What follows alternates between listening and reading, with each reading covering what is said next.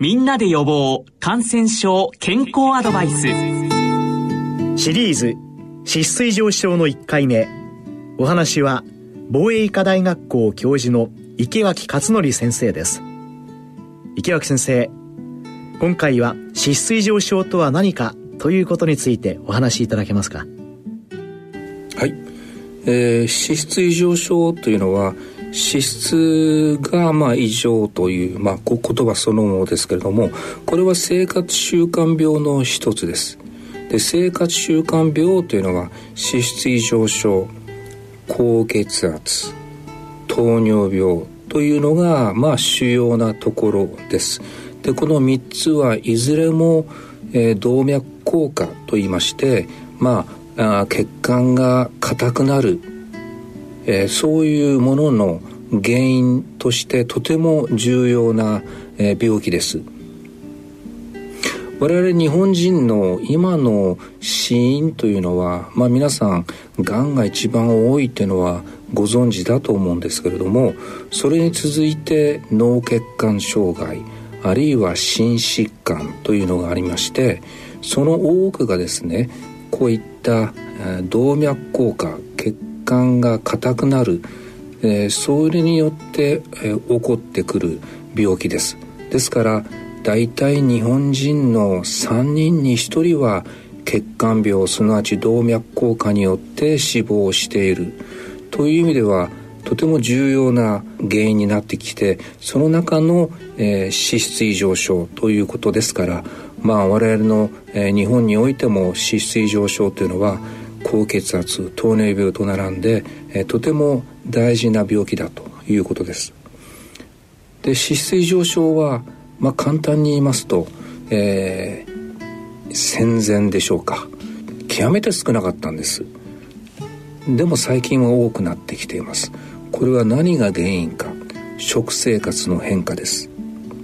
だいたい1970年ぐらいからアメリカのいろんな、まあ、ファーストフードを含めてその食生活の欧米化が起こりまして日本人のコレステロールはそれまでアメリカ人に比べると大体総コレステロールで40ぐらい低かったんですけれどもどんどんどんどん増えてきました。一方でアメリカはその当時心筋梗塞脳梗塞でたくさんの方が亡くなってどうもこのコレステロールが原因じゃないかということでコレステロールを減らそうという、まあ、国家的な、まあ、働きがあってアメリカは一方で減ってきたんですねそして大体1990年以降はももはやですねアメリカと日本の総コレステロールの差はないという時代になってきました。ですので日本人我々の心筋梗塞脳血管障害というのは年々増えてきていてその原因の一つとして脂質異常症があるということです。